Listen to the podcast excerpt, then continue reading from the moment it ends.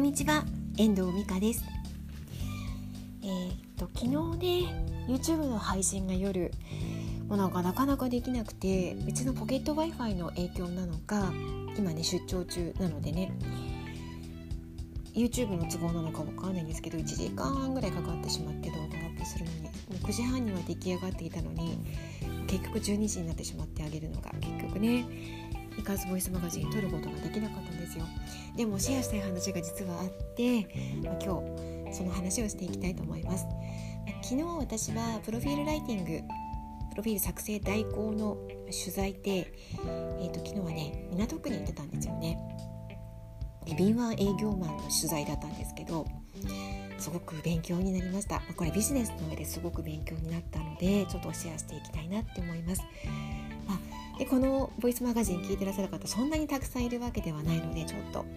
ここでねシェアしていくのがいいかなと思っていてぜひ聞いていただけたらと思います。えっとね仕事をしていく上で私もやっぱり営業をしていくことあるんですよ。フリーランスのライターなので自分からこういう仕事をしたいということで企画書を書いたりとか会社に、えーと、アポを取って訪ねていったりとかということも以前はやってました。でもこのあの営業にしていくこの方敏腕営業マンだったのですごく勉強になったんですけど今回はこの時代にあのどうやって営業に行くかというところで非常に自分ご自身のあの生活環境や時間限られた時間の中でどうやってよりよく仕事をしていくのかというところで考えられたことが DM を送ることダイレクトメールを送ること郵送することだったそうなんですね。で新しいところを開拓するのに特にあの東京であればもうドアノックをすることもできないような会社が多いあらかじめアポを取って誰と会うんですかっていうところまで約束をして、えー、行かなければ会うことはできないので、ま、そこの約束を取り付けるところの、戦いが大事だっていう話だったんですよ。で、えっと、そこで印象に残る、まあ、ダイレクトメールを送りたいということでプロフィール作成のご依頼があったんですね。でもうなんかその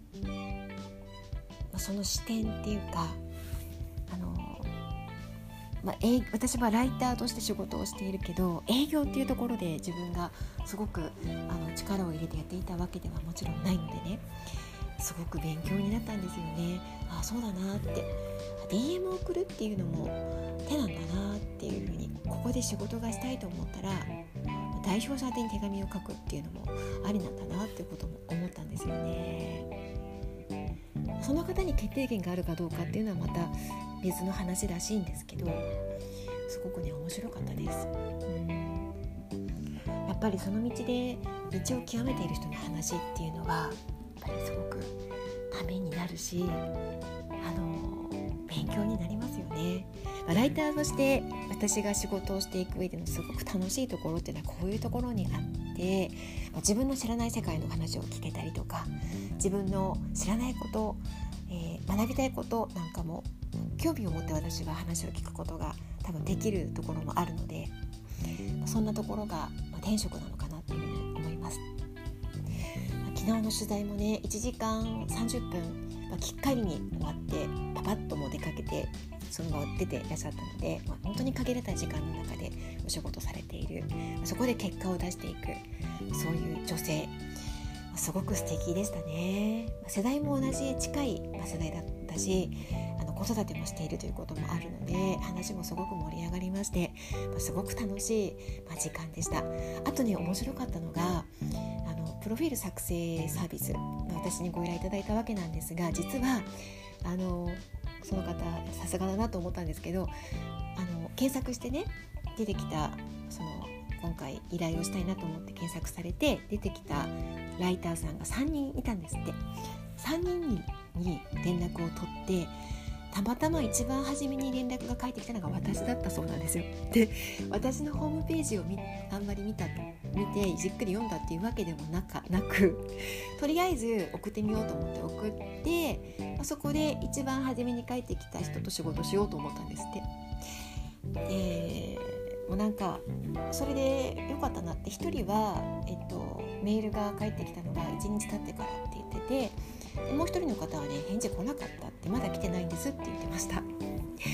で私はメールが来たら実はすぐ電話をするようにしてるんです。男性の場合はすぐには返さないメールでいろいろするんですけど女性の場合はすぐに電話で返事をするようにしてるんですよね、まあ、そんなあのことが役に立ったのかなっていうふうに思っていてまあ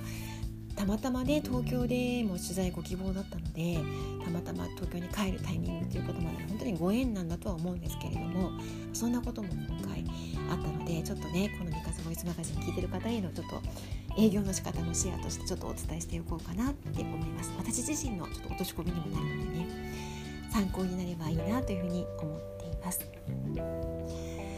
やっぱ電話とか DM とかってもしかしたら、まあ、今の時代とてももう何て言うのかな。あの目立つというか気になる存在なのかもしれませんね。では今日はこの辺りで終わりたいと思います。最後までお聴きいただきましてありがとうございました。また、えー、明日も配信できるといいなと思ってますのでぜひお付き合いください。ではまた。